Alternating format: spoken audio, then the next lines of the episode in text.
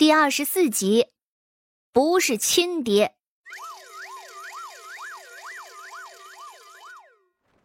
只见扬沙走石，砰砰噗噗，秦志面前对了三个黑衣人，他面露艰难，在生生逼退之下，身后竟然就是一处枯井。他也没多想，只想快速的把眼前几个歹人处理掉，打的那叫一个昏天黑地。他能力不凡。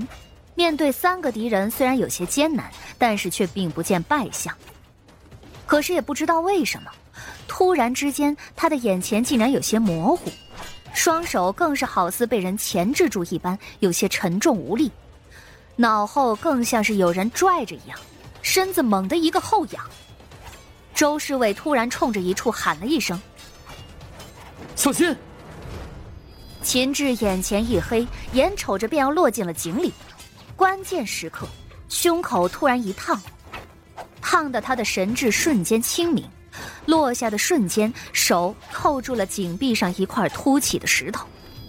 周侍卫等人立即赶过来支援他，将三个黑衣人处理好以后，赶紧将秦志从井里头拉了出来。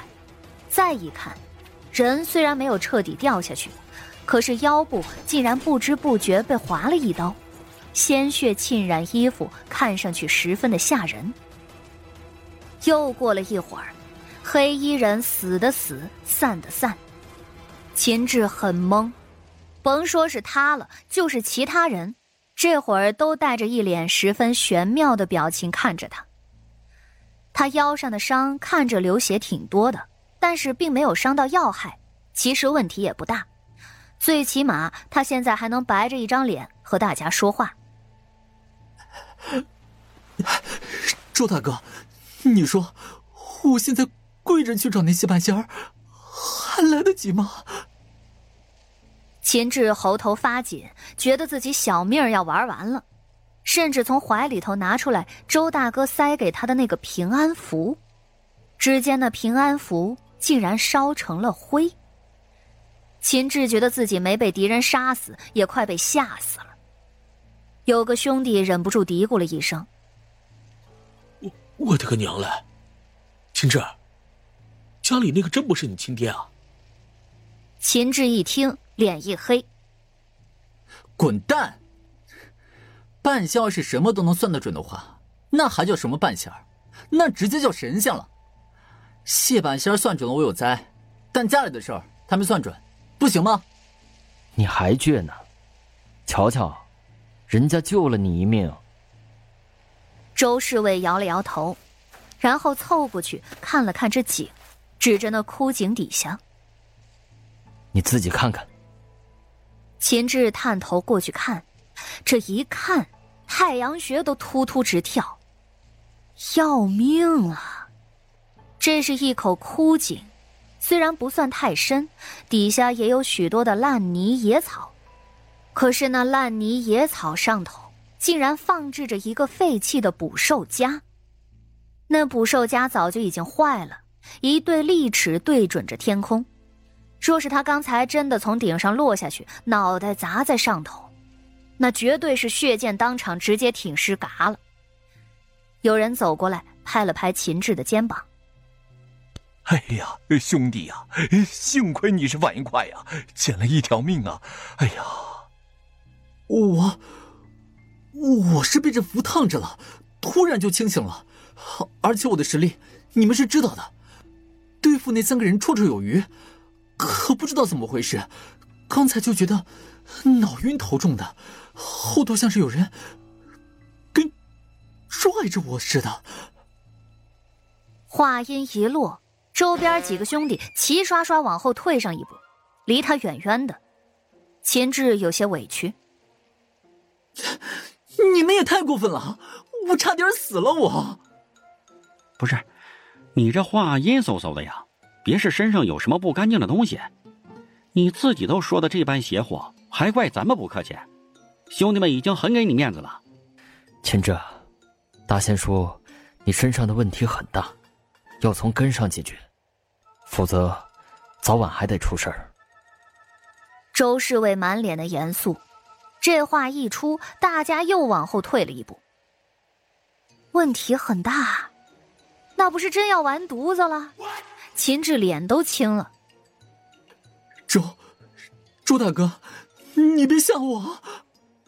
半仙已经去京城了，回头办完这事儿，咱们去一趟水月观，大仙的师傅肯定能替你解决问题的。秦志闻言，眼神一亮。太好了，我有救了！好了，大家伙儿快开始找东西吧，一会儿天黑难找。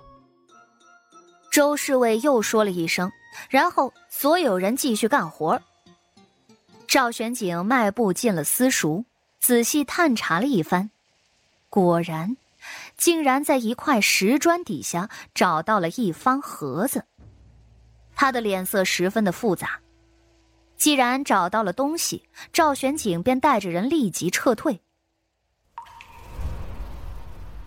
谢桥并不知道自己给的东西已经救了人了，甚至他就算是知道了，也不会有多大的反应。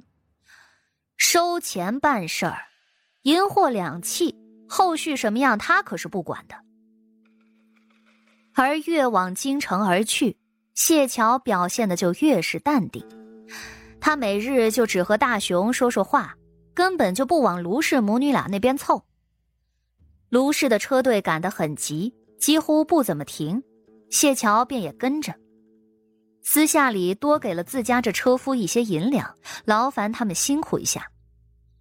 原本一路赶到京城，最快也得一个半月的行程，竟然被卢氏硬生生缩短成了一个月。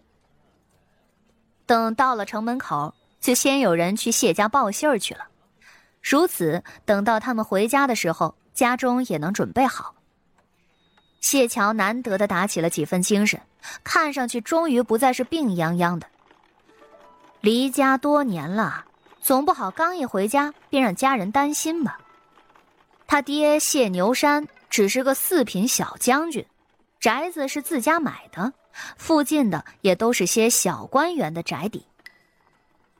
姑娘，呃，前头停车了，应该是到了。